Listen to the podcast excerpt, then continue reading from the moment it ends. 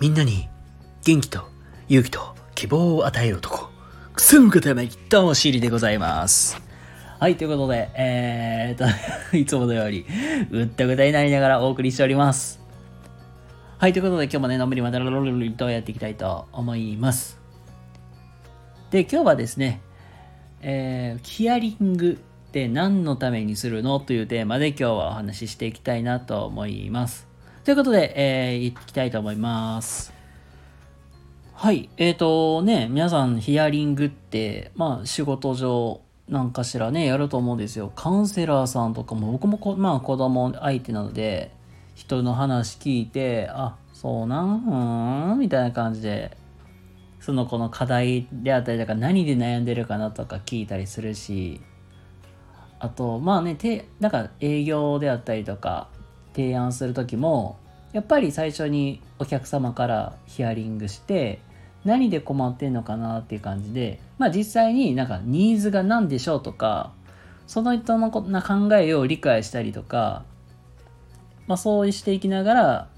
あの、相手の課題って何だろうみたいなのを浮き彫りにしていっていることが、まあ、ヒアリングの本来の目的って思うと思うんですけども、まあ確かに間違いではないんだけど、実はヒアリングをするって、もう一個目的があって、というのが、あの、相手の、まあ、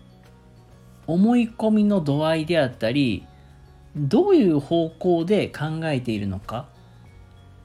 それもなんか度合いとしてわかる。それを調べるために使うものでもあるっていうことなんですよ。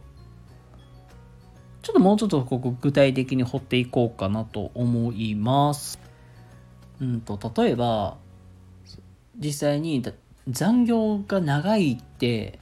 いうので、例えば文句があるとしましょう。まあ、残業が月30時間ぐらいあるとして。えもう残業が多いですよって。で、まあ、例えば言うわけですけども、まあ、一人が、まあ、その長いって思っているけども、まあ、もう一人は実は、ん？そこまでそんな大したことなくないですか？って、なんか問題意識を持ってないっていう人がいて、じゃあ、ほんまにこれが残業時間が長いのかっていうのが、そこってすごくね、あのー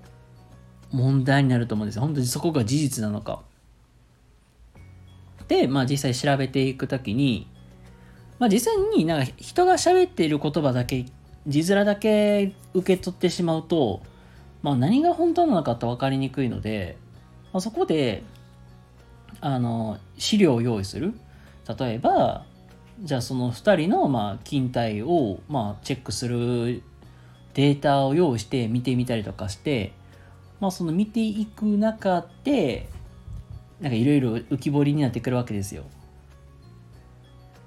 とか言っときながら実は残業が長いですとか言う人言っときながらなんか言ってそんな大して30時間ぐらいしかやってないみたいな。っていう人が多かったりするし、実はそんなに気にして気にしてない人ほど実はあの40時間以上やっていたりとかってする場合もあったりするんですけどだから言うたらその受け取り方って人それぞれ違うよねっていう部分であったりとかなんか残業時間が長いっていう思い込みの度合いって実はなんかそん短いほどなんか実際の思い込みの度合いが強かったりするっていう。まあこれがまあ全てがなんかデータが正しいといえばそうでもないんですけどもあの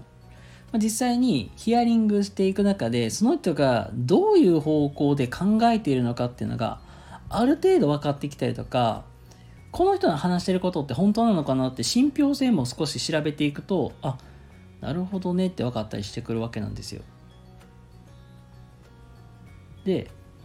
まあここで確実に言えるのはなんかそなんか実は結構強調してあの例えばさっきみたいに残業時間めちゃくちゃ長いんですとか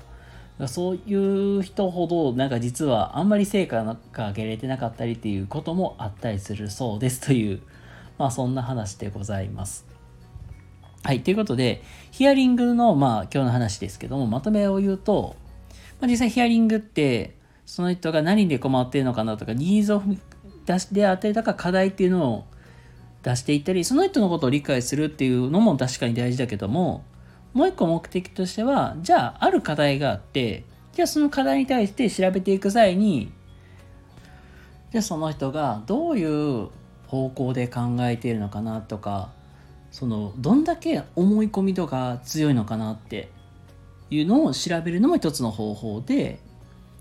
で実際にそうしていく中で、まあ、話してる内容とかエピテンスとか呼ばとか照らし合わせていくといやその人の話してる信憑性ってこうなんだなとかこういう考え方するんだなとかまあそういうなんかさらにその人の価値観っていうのを